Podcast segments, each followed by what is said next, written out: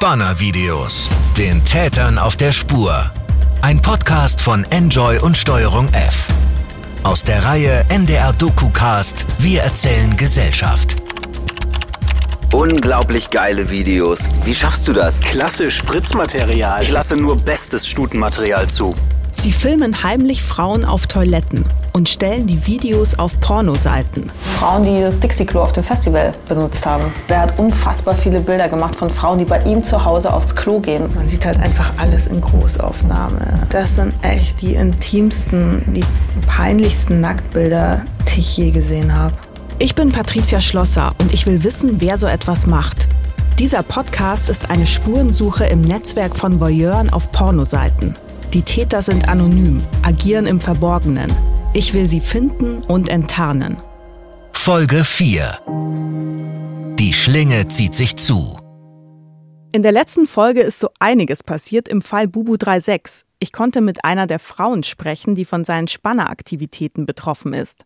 Bei H. Franklin 1 dagegen kam ich nicht weiter. Ich konnte ihn nicht zu einem Treffen überreden und jetzt herrscht Funkstille. Ich habe aber eine Idee, wie ich da weitermachen kann. Tag 367 auf X-Hamster. Und ja, es ist Zeit, den Stand meiner Recherche zu teilen. Und zwar mit jemand ganz Bestimmten. Die Journalistin Isabel Beer entfaltet ein riesiges Plakat, lauter aneinandergeklebte DIN A4-Blätter. Ein Organigramm, das Ergebnis ihrer Recherchen zum Spannernetzwerk auf X-Hamster. So. Ich habe das damals mal alles aufgezeichnet. Dieses Netzwerk, also ich habe mehrere dieser Pläne gemacht. Weil sie halt immer dann zu klein wurden. Ihr Artikel vor gut zweieinhalb Jahren darüber hatte mich überhaupt erst darauf aufmerksam gemacht, dass es eine riesige Spannerszene im Netz gibt, die heimlich gemachte, erniedrigende Aufnahmen von Frauen teilt. Isabel hat damit den Anstoß für meine eigenen Recherchen gegeben. Ich wollte diesen Missstand weiter aufdecken. Genau, und da sieht man halt, wenn man jetzt das nachvollzieht und einfach nur diesen orangenen Linien folgt, wie viel man durch diesen einen User schon über das Netzwerk lernen kann und wie viele andere User man da eben dann auch schon findet, mhm. wenn man da eben das mal nachverfolgt. Und es ist natürlich nur ein Bruchteil der ganzen Verbindungen. Isabel entdeckte das Ausmaß der Spannerszene auf X-Hamster damals durch Zufall. Also es hat eigentlich angefangen, dass ich ähm, an der Kurfürstenstraße unterwegs war, da rumspaziert bin und dann eben festgestellt habe, dass so ein Spielplatz gesperrt war. Und ich wollte einfach wissen, warum der gesperrt ist. Also es hieß dann ja, dass dort Kondome herumliegen. Also die Kurfürstenstraße in Berlin ist ja auch bekannt dafür, dass dort Prostituierte unterwegs sind. Und ich habe dann gedacht, naja, vielleicht gibt es ja Videos, was dort passiert ist. Und habe eben Kurfürstenstraße und Berlin eingegeben bei YouTube und habe dann ähm, Videos gefunden von Frauen, von Prostituierten, die dort gefilmt werden und anscheinend auch gar nicht merken, dass sie gefilmt werden. Also auf Augenhöhe mit so einer Google Glass Brille und ich habe mhm. dann und habe dann eben weitergesucht nach Kurfürstenstraße und habe dann solche Videos auch auf der Pornoseite Xhamster gefunden und habe mir eins dieser Videos angeschaut und danach wurden mir Videos vorgeschlagen von Frauen in Berlin, die in der U-Bahn sitzen, ganz normal und das alles halt auf einer Pornoseite und dann habe ich da drauf geklickt und das war so der Beginn, wo ich dann gemerkt habe, okay, also hier passiert irgendwas, was echt krass ist.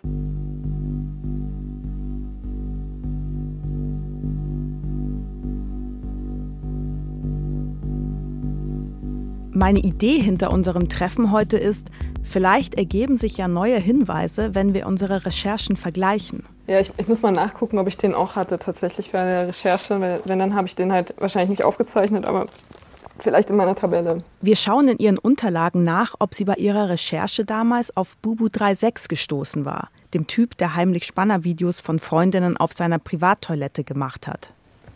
Bubu 36 heißt der. Zusammengeschrieben? Ja. Und die B ist jeweils groß.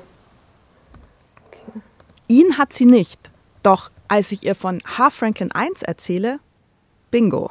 Wo ist der in diesem Netzwerk? Ähm, ich meine auf dem Organigramm des Netzwerks, das wir auf dem Tisch ausgebreitet haben. Der ist hier unten. Da habe ich tatsächlich dann auch keine weiteren Verbindungen mehr eingezeichnet. Also es ist nicht ganz vollständig. Ja. Und da habe ich aber dann nicht mehr mehr Verbindungen eingezeichnet, weil ich da dann die Recherche auch abgebrochen habe, als ich gemerkt habe, dass ich da nicht mehr weiterkomme bei ihm.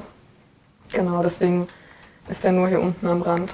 Aber ich finde es total krass, dass er halt da auch wirklich einfach mit draufsteht. Ja. Voll abgefahren. Vor allem halt auch, es ist jetzt ja zweieinhalb Jahre her und Ja. ich gehe schwer davon aus, dass er den Artikel mitbekommen hat. Aber dass die User dadurch nicht irgendwie auf die Idee gekommen sind, ihr altes Profil zu löschen oder so, finde ich auch schon echt krass. Ja, die fühlen sich total sicher. Gerade bei diesen Toilettenvideos oder so, es ist ja eine Situation, in der man unter keinen Umständen Ja. irgendwie gefilmt werden möchte. Und das ist auch das Erniedrigende, was dann dazu geschrieben wird.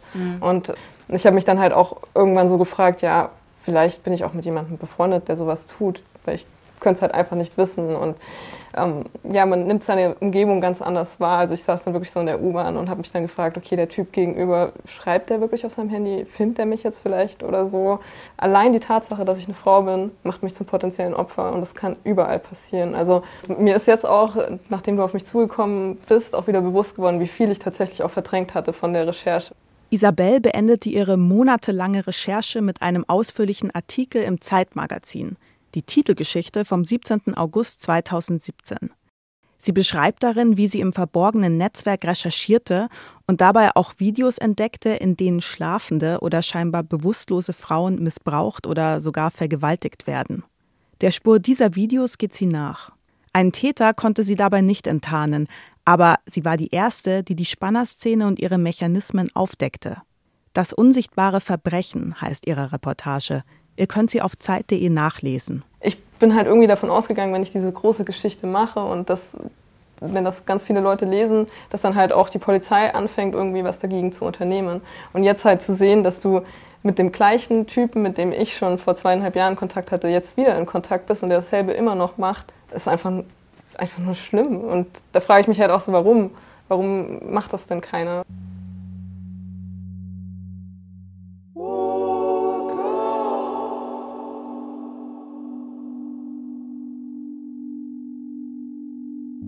Stattdessen machte H. Franklin I einfach weiter. Chattet heute unter anderem mit mir, einem angeblich Gleichgesinnten, als wäre nie etwas gewesen. Isabels Kontakt mit ihm vor zweieinhalb Jahren bestand auch aus Chatnachrichten. Okay, können wir uns das mal anschauen? Isabel öffnet Screenshots von ihrem Chat mit H. Franklin I. Da hat er mir dann geschrieben, na, ich schicke dir mal ein Video, dann kannst du mir ja sagen, wie du das findest. Ach krass, ich glaube, das Video hat er mir auch geschickt. Jedenfalls heißt das auch drei Punkt, was er Genau. mir geschickt hat. Ja, Okay, ja, solche, so fing unser Chat auch an. Er hat ja auch gesagt, dass er was, was tauschen will, gerne. okay, krass. Also das heißt, er hat ja auch genau dieses Video wahrscheinlich geschickt Ja. und dann Ja, genau, und ungefähr so vom Ablauf her, ja, dass er was, was haben will im Gegenzug da, dafür. Ja. er wollte mich dann animieren, von einem anderen Mädel Fotos zu klauen vom Laptop. Er meinte dann so, wenn du ein paar gute Fotos von ihrem Telefon oder Laptop klaust, können wir darüber reden. Und ich meinte dann nur so, ich bin kein Hack-Pro, wie soll ich das bitte schaffen? Und ich habe dann... Krass, wie der dich anstiften wollte, ne? Ja. dass du mehr tust. Genau, und da war mir das halt sehr unangenehm, weil ich dann halt wirklich auch dachte, hm, ich will eigentlich auch gar nicht mehr Content von ihm haben. Wer weiß, wie virenverseucht das dann am Ende ist. Und das war dann für mich auch der Punkt, wo ich gemerkt habe, okay, ich komme hier nicht weiter mit der Recherche, weil ich müsste hier Nacktfotos schicken und das war eine ganz klare Grenze, die ich mir gesetzt hatte, dass ich das nicht mache. Ja. Genau. Isabel hatte ihm da bereits ein Foto von sich geschickt, das sie im Bikini zeigt. Das Bild am Hals abgeschnitten, sodass man ihr Gesicht nicht sieht. Als Köder. Ähnlich wie mein Klo-Video ist es relativ harmlos. Ihre Entscheidung, nicht noch etwas schicken zu wollen, kann ich gut verstehen. In diese Lage bin ich glücklicherweise nicht gekommen, weil unser Chat sich ja weiterdrehte zu einer fingierten gemeinsamen Aktion. Ich komme da in dieser Folge auch noch drauf zurück, aber jetzt erstmal weiter mit Isabels Chat. Wir suchen in den alten Nachrichten, die ihr H. Franklin I damals schickte, nach Details, Puzzlestücken, die mehr über ihn verraten könnten, als ich bisher weiß. Und wir werden fündig. Und dann hat er mir noch geschrieben, weiß ja nicht, ob du auf junge Dinger stehst, aber bei einer meiner Pissgirls Meine Pissgirls, Pissmädchen. So nennt H. Franklin I offenbar die Frauen, die er heimlich auf dem Dixie-Klo gefilmt hat. habe ich eigenhändig den Ausweis am Einlass kontrolliert. Also er hat Ausweise kontrolliert. Das ist auch eine sehr interessante Infos für uns.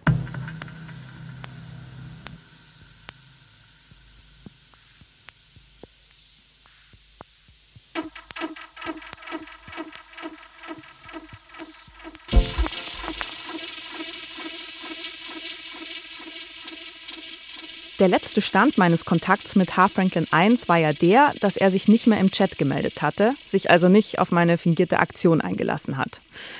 Ich habe ihn damit gelockt, dass ich angeblich Spannermaterial mit ihm machen wollte in einem Schwimmbad, in dem ich vermeintlich arbeiten muss. Am Ende sah es dann aber eher so aus, als ob er mich abziehen wollte. Er wollte nämlich, dass ich ihm 400 Euro überweise für Kameras, die wir für die Aufnahmen bräuchten.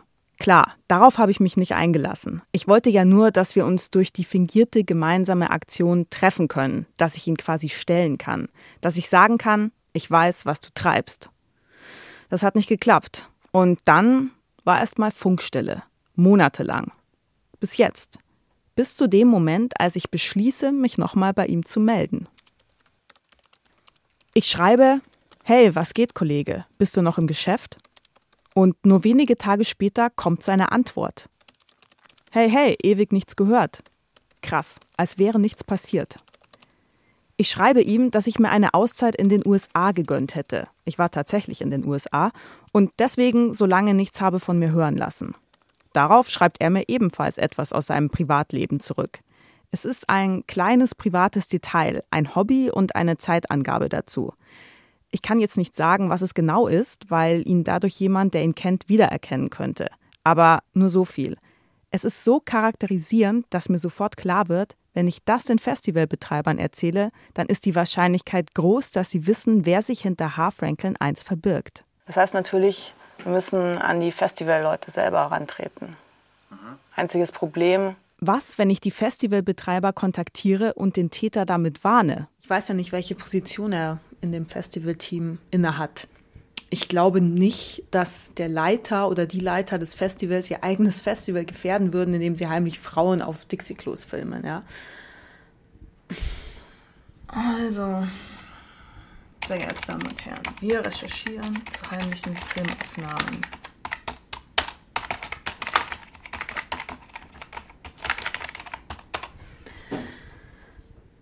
Dabei sind wir durch Zufall auf ihr Festival Munis Rache gestoßen. Wir haben Grund zu der Annahme, können wir uns zu einem Gespräch in Berlin treffen. Mit freundlichen Grüßen, Patricia Schlosser.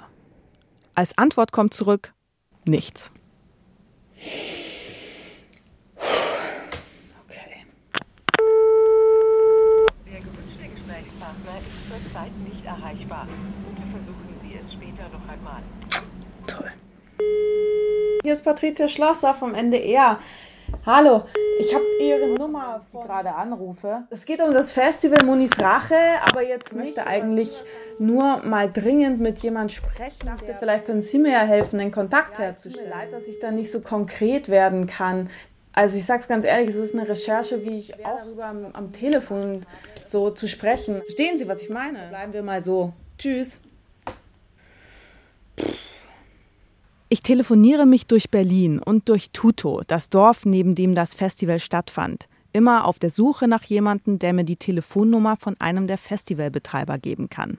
Denn weder über soziale Medien wie Facebook noch per Mail konnte ich sie bis jetzt erreichen. Und dann, endlich. Ich konnte jetzt ein Treffen mit den Festivalbetreibern in Berlin ausmachen. Ich habe also endlich mit jemandem vom Festivalteam telefonieren können. Und äh, als ich ihm das Thema beschrieben habe, war sofort alarmiert und hat einem Treffen zugestimmt. Wenn alles passt bei dem Treffen, wenn ich ein gutes Gefühl mit den Leuten habe, die da sitzen werden, dann werde ich denen alle Details nennen, die ich über Harfranken 1 weiß. Und dann hoffe ich, dass das genügend über ihn verrät, dass den Festivalbetreibern einfällt, wer das aus ihrem Team sein könnte, wer H. Franklin 1 ist. Mal schauen. Bis zum Treffen mit den Festivalbetreibern in Berlin sind es noch zwei Wochen. Zurück zum zweiten Fall, zu Bubu 36, dem Typ aus Bielefeld, der heimlich Freundinnen auf seiner privaten Toilette bespannt. Ich hatte mich ja mit einer betroffenen Frau treffen können und gehofft, Bubu 36 mit ihrer Hilfe und der Hilfe ihrer Freundin, die häufig in den Klo-Videos zu sehen ist, enttarnen zu können. Was ich dabei total unterschätzt habe, dem psychischen Prozess, den eine Frau durchmacht, der so etwas widerfährt. Und wie sehr mich das wiederum an meiner Rolle als Journalistin bei dieser Recherche zweifeln lässt. Seit meinem Treffen mit der ersten betroffenen Frau ist eine knappe Woche vergangen.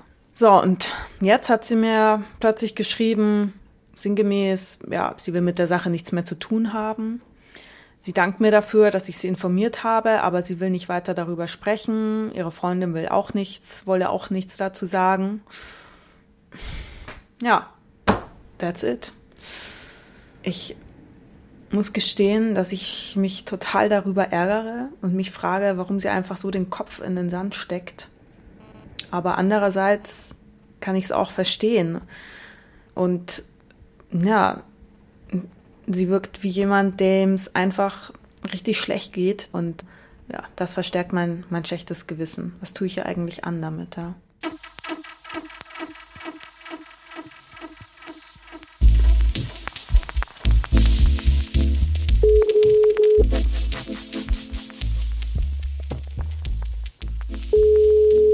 Anruf bei der Psychologin Julia von Weiler.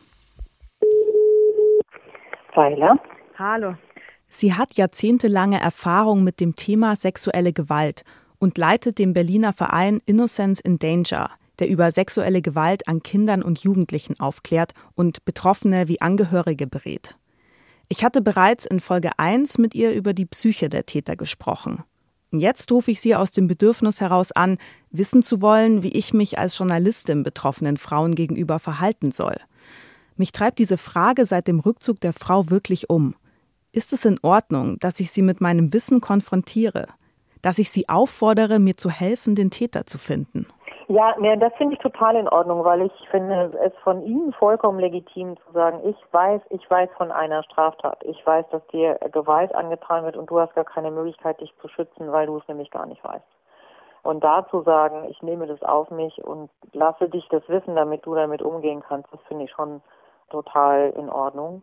Und die Frauen reagieren dann eben so, wie sie reagieren. Und das ist natürlich nicht immer mit weit geöffneten Armen und Juche, Jucha, sondern auch mit Verstörung und vielleicht auch Zorn. Ja, ich hatte das Gefühl, ich tue denen fast schon Unrecht an, obwohl ich ihnen ja eigentlich helfen will. Genau, die Überbringerin der Nachricht ist natürlich erstmal die Feindin auch. Das ist ja auch krass. Also wenn ich das merke, dann äh, passiert ja was total Verrücktes. Ich fange mich an, ich fange an, mich zu schämen und ich fange an, an mir selber zu zweifeln. Und kann mir das ganz lange nicht vorstellen oder oder sage, oh Gott, was habe ich denn für eine Menschenkenntnis oder wieso habe ich das nicht durch einen 88. Sinn doch irgendwie gemerkt und fühle mich wahnsinnig beschämt und beschmutzt und ähm, und ich glaube, wenn wir damit alleine bleiben, ja, also wenn wir das in uns runterschlucken und nur mit uns ausmachen, weil es uns so sehr beschämt, dass wir es auch gar niemandem erzählen wollen, weil es auch so peinlich ist irgendwie, dann glaube ich, kann das innerlich eine durchaus destruktive Kraft entwickeln. Und ich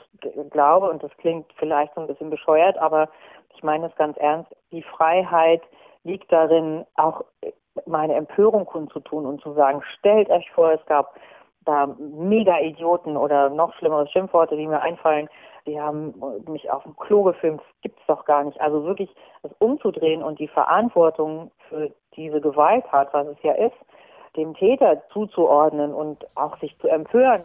Sie rät jeder Frau, der so etwas passiert, offensiv damit umzugehen und auch eine Anzeige zu erstatten, selbst wenn es nur gegen Unbekannt ist. Ja. Weil wenn ich so eine Ahnung bekomme und, und dann aber diese Konsequenz, die in mir dann riesig groß wird und auch unheimlich und schrecklich, ähm, wenn ich mit der nicht umgehen kann, dann sorge ich unwillkürlich dafür, dass äh, die Typen überhaupt nicht zur, zur Rechenschaft gezogen werden. Also schreibe ich der ersten betroffenen Frau eine Nachricht. Hallo, ich schreibe dir nochmal, weil ich leider ohne deine Hilfe nicht weiterkomme. Ich kann den User nicht identifizieren. Er ist durch die Anonymität des Internets geschützt und er weiß das. Ich möchte dir auch sagen, dass ich mich an deine beste Freundin wenden werde, nur dass du Bescheid weißt. Sie kann als diejenige, die auf dem Video zu sehen ist, vermutlich das Badezimmer und damit den Täter identifizieren. Damit könnte der Fall aufgeklärt und der Täter gestoppt werden. Ich denke dabei auch an Frauen, die künftig Opfer seiner Machenschaften werden können und möchte sie davor schützen. Ja, das schicke ich ihr jetzt. Sie antwortet nicht.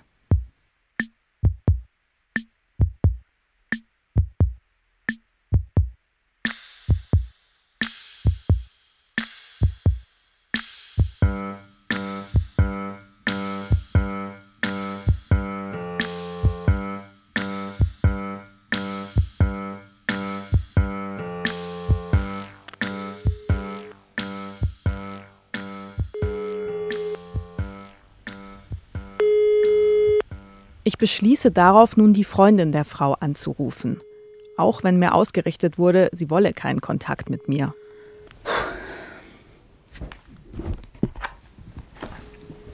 Hier ist Patricia Schlosser vom NDR. Ich sehe es so.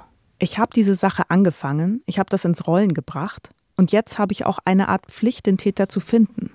Ja, weil ich keine andere Möglichkeit habe, sie zu kontaktieren und das ist einfach wahnsinnig wichtig, glaube ich. Die Frau am anderen Ende der Leitung weiß sofort, wer ich bin, hat meinen Anruf offenbar befürchtet und sich darauf vorbereitet. Harsch und kurz angebunden sagt sie mir, sie werde sich bei mir zurückmelden, aber ich solle sie ja nicht nochmal anrufen. Okay, das, das wäre wirklich gut, danke. Tschüss. Gott, ey. Mann, ey. Ich fühle mich wie so eine Verbrecherin. Es fühlt sich einfach so schmutzig an, die Frauen anzurufen, die davon betroffen sind. Okay, sie hat jetzt gesagt, dass sie mich heute Abend nach der Arbeit anrufen wird von ihrem privaten Handy. Ich hoffe, sie ruft an heute Abend. Und sie ruft tatsächlich zurück. Wir vereinbaren ein Treffen. Wenn sie das Badezimmer in den Videos wiedererkennt, haben wir vielleicht wirklich den Täter. Noch eine Woche, dann fahre ich nach Bielefeld und treffe die zweite Frau, die zweite betroffene Frau, die wir ausfindig machen konnten. Ich hoffe nur, dass sie sich, wie sie es mir versprochen hat, zurückmeldet im Laufe der kommenden Woche und wir uns dann am Samstag in äh, Bielefeld treffen, wie vereinbart. Ja, das hoffe ich wirklich sehr. Ich will nicht, dass diese Täter ungestraft davonkommen. Das darf nicht sein. Es darf einfach nicht sein. Die Frau bestätigt den Termin am Samstag in Bielefeld und ich fahre hin. Ich erwarte, gleich jemanden zu begegnen, der so vor Scham vergeht, der so in Panik ist, dass er das Problem einfach verdrängen will. Ich hoffe, sie ist überhaupt bereit, sich die Fotos anzusehen und vor allem den Ausschnitt aus dem Klo-Video. Wird sie das Badezimmer wiedererkennen? Stunden später mache ich mich auf den Heimweg. Mein Kollege David holt mich ab. Okay, das war jetzt total krass. Okay. Sie hat das Badezimmer wiedererkannt. Sie hat mir den Namen genannt von demjenigen. Sie weiß ganz sicher, wer es ist. Also, ähm, In welchem ja, Verhältnis standen die jetzt zueinander? die sind befreundet. Also sie kennt ihn gut. Sie kennt ihn also seit, seit vielen, vielen Jahren. Und natürlich war das für sie der totale Schock und absolute Enttäuschung, dass er sowas machen kann. Und sie hat halt auch große Sorge, dass er noch ganz andere Sachen gemacht hat. Es ist der ultimative Verrat von Freundschaft, der dieser Frau angetan wird. Sie meinte, sie ist einfach seit Wochen total fertig mit den Nerven, kann nicht mehr gescheit schlafen, da geht es total miserabel. Aber sie ist äh, mutig und, und tapfer. Mir saß nämlich gar kein Opfer gegenüber, wie ich es erwartet hatte, sondern eine Kämpferin. Eine, die sich zur Wehr setzen will gegen den Mann, der ihr das angetan hat. Sie hat eine Anzeige erstattet. Nachdem sie von mir gehört hat, dass ich dazu recherchiere, hat sie eine Anzeige gegen ihn erstattet, was mich total gefreut hat, weil es ja super ist, ne? da also, dass gegen den was getan wird. Das Schlimme ist nur, seit Wochen läuft die dem Polizeipräsidium Bielefeld hinterher, schreibt denen immer wieder Mails, äh, hat den Screenshots gemacht, hat den Links geschickt und die ist halt total komplett verzweifelt, weil nichts passiert. Eigentlich hat sie alles richtig gemacht. Sie hat sich bei der Polizei gemeldet, sie hat alle Beweise, sie hat denen zur Verfügung gestellt. Es hängt irgendwie fest und es passiert einfach nichts. Krass. Ich bin auch ganz geflasht davon, ey. Zurück in Hamburg. Stimmt der Vorwurf der Frau, dass die Polizei Bielefeld ihre Anzeige nicht ernst genug nimmt? Also sie hatte mir die weitergeleitet. Sie hat denen aber eine Menge E-Mails geschickt, die hat sie mir jetzt alle weitergeleitet.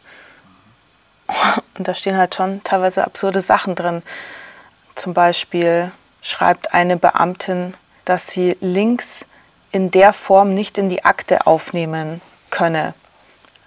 Also die Frau hat ihr halt Links geschickt, die äh, noch echt äh, ziemlich unheimliche Sachen zeigen, was der Typ so macht. Zum Beispiel, ähm, ja, eine Seite, wo er dazu auffordert, dass man auf seine angebliche Freundin, also die betroffene Frau, draufwichsen soll. Dann ist er noch in so einer Gruppe eingetragen, die sich Real Dads Want to Jerk on Daughter Stuff nennt. Also irgendwas Pädophiles.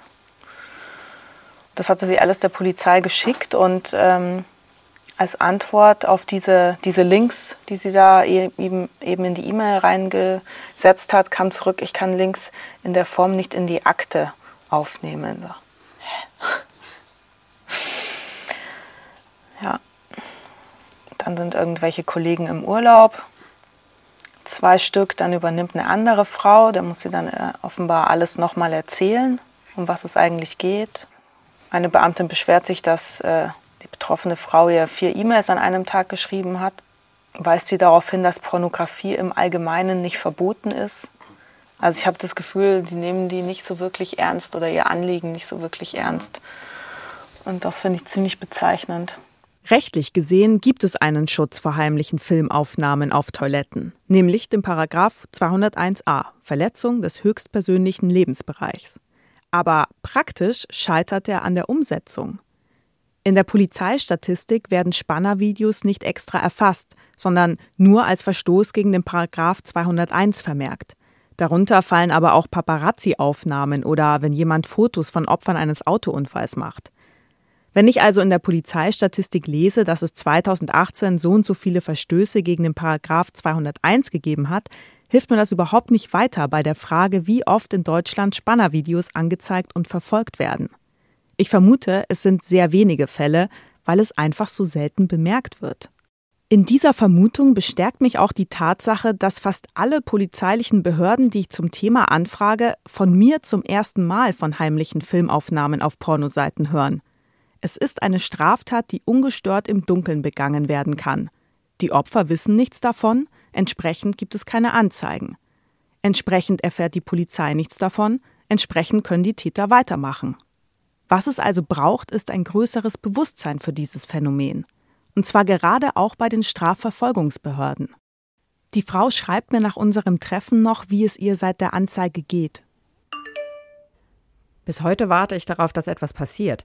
Seitdem lebe ich mit der ständigen Angst, dass der Täter weitere Inhalte hochlädt. Er mir auflauert, weil er weiß, dass ich die Angelegenheit der Polizei übergeben habe.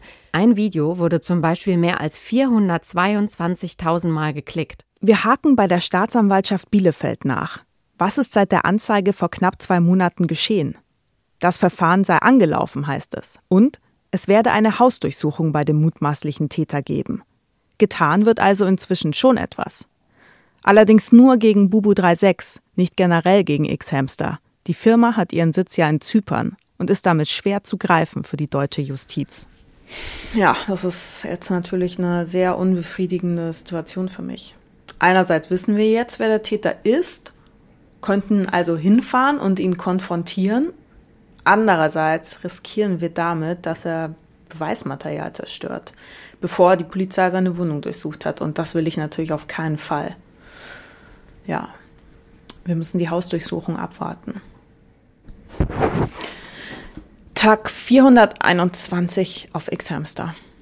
Währenddessen gibt es Neuigkeiten beim ersten Fall, bei H. Franklin 1, dem Typen, der heimlich Frauen auf Dixie-Klos auf einem Festival gefilmt hat. Ich hatte mich ja mit den Festivalbetreibern in Berlin verabredet.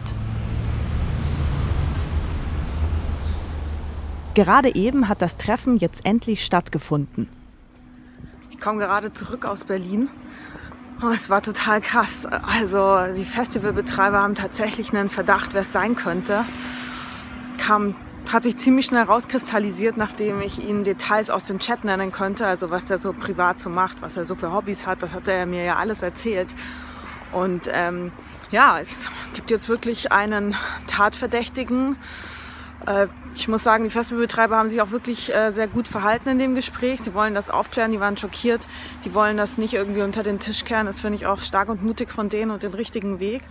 Und ähm, ja, jetzt müssen wir mal gucken, ob sich dieser Verdacht bestätigt. Oh Mann. Und er bestätigt sich tatsächlich. Wenige Wochen später bekomme ich eine Mail, ach was sage ich, die Mail dieser Recherche. Ich zeige sie meinem Kollegen David.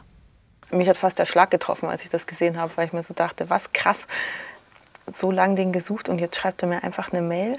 Ich weiß es nicht genau, wie er von meiner Recherche Wind bekommen hat. Möglicherweise hat er die Mail gelesen, die ich vor vielen Wochen an die Festivalbetreiber geschrieben hatte.